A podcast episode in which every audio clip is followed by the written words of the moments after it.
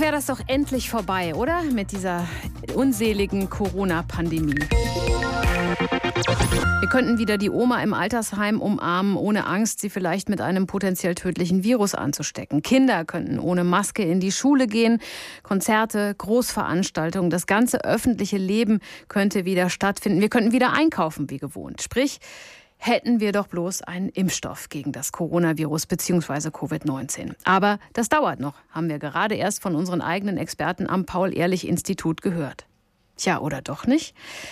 Die Russen melden heute, dass sie einen Impfstoff zulassen. Und Professor Martin Stürmer ist Virologe an der Uniklinik in Frankfurt.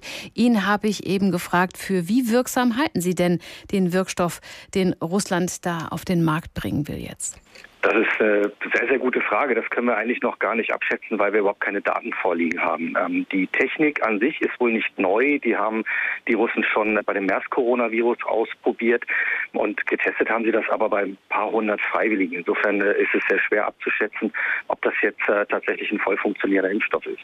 Jetzt hat ja das Paul-Ehrlich-Institut schon gesagt, dass man manche Prozesse auf dem Weg zum Impfstoff vielleicht beschleunigen kann. Aber das ging ja jetzt doch sehr schnell mit der Zulassung in Russland und entspricht ja also sicher nicht den normalen medizinischen Standards. Befürchten Sie da vielleicht auch gravierende Nebenwirkungen? Können wir tatsächlich nicht ausschließen. Es fehlt im Prinzip die komplette Phase 3 Studie, eigentlich somit äh, die wichtigste Studie, die an vielen, vielen tausend bis zehntausend Menschen letztendlich zeigen soll, dass der Impfstoff überhaupt funktioniert und wirklich vor der Infektion schützt und gegebenenfalls eben auch seltenere Nebenwirkungen aufdeckt. Ähm, und das beides äh, liegt nicht vor. Das wird zwar parallel wohl jetzt gestartet neben der Zulassung, aber die Menschen, die sich dort impfen lassen, gehen ein nicht unerhebliches Risiko ein. Dieses äh, Gamalier-Institut und die Firma Binopharm, die sind für den Wirkstoff verantwortlich. Welchen Ruf genießen die beiden in der Branche, wenn man das so sagen kann? Ja, es ist äh, schwer abzuschätzen. Wie gesagt, sie arbeiten nicht seit kurzem an Impfstoffen. Insofern ähm, ist es natürlich äh, bedenklich, wenn wir jetzt unter einem möglicherweise politischen Druck so schnell mhm. agieren. Das ist äh, sicherlich gefährlich und eigentlich sollte ein renommiertes Institut oder Wissenschaftler sollten sich nicht äh, von der Politik beeinflussen lassen. Nun ist Russland natürlich eine andere Situation und insofern mag da ähm, jemand äh, durchaus dem politischen Druck ähm, folgen. Aber ich halte das für sehr bedenklich, wenn Politik Einfluss auf Wissenschaft und letztendlich auch auf Gesundheit nimmt. Gehen wir doch mal vom besten Fall aus. Wenn jetzt dieser Wirkstoff tatsächlich funktioniert, wird. Welche Hoffnung haben Sie, dass Russland die wissenschaftlichen Details dann auch mit der restlichen Welt teilt, also ganz uneigennützig im Kampf gegen das Virus hilft? Ja, das ist äh, auch eine sehr gute Frage. Ich ähm, denke mal, dass Sie natürlich erstmal diesen Prestigeerfolg für sich verbuchen wollen.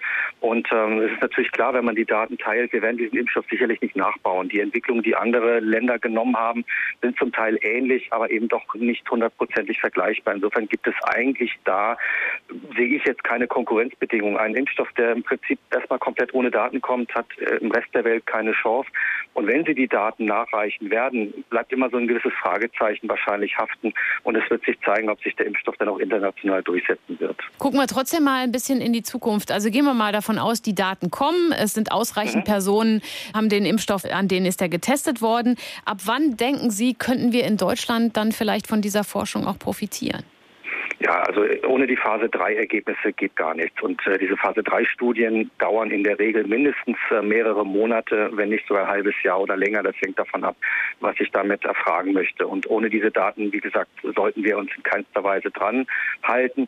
Dann ist es natürlich klar, gut, die Russen werden jetzt anfangen, ihren Impfstoff äh, zu produzieren in sicherlich größeren Mengen. Und dann wird sich zeigen, wie viel wir letztendlich davon abbekommen würden, wenn er tatsächlich von der Qualität der Daten her überzeugend ist. Also auch da würde ich jetzt nicht damit damit rechnen, dass wir Ende des Jahres schon äh, großartig in der Bevölkerung den russischen Impfstoff verarbeiten könnten.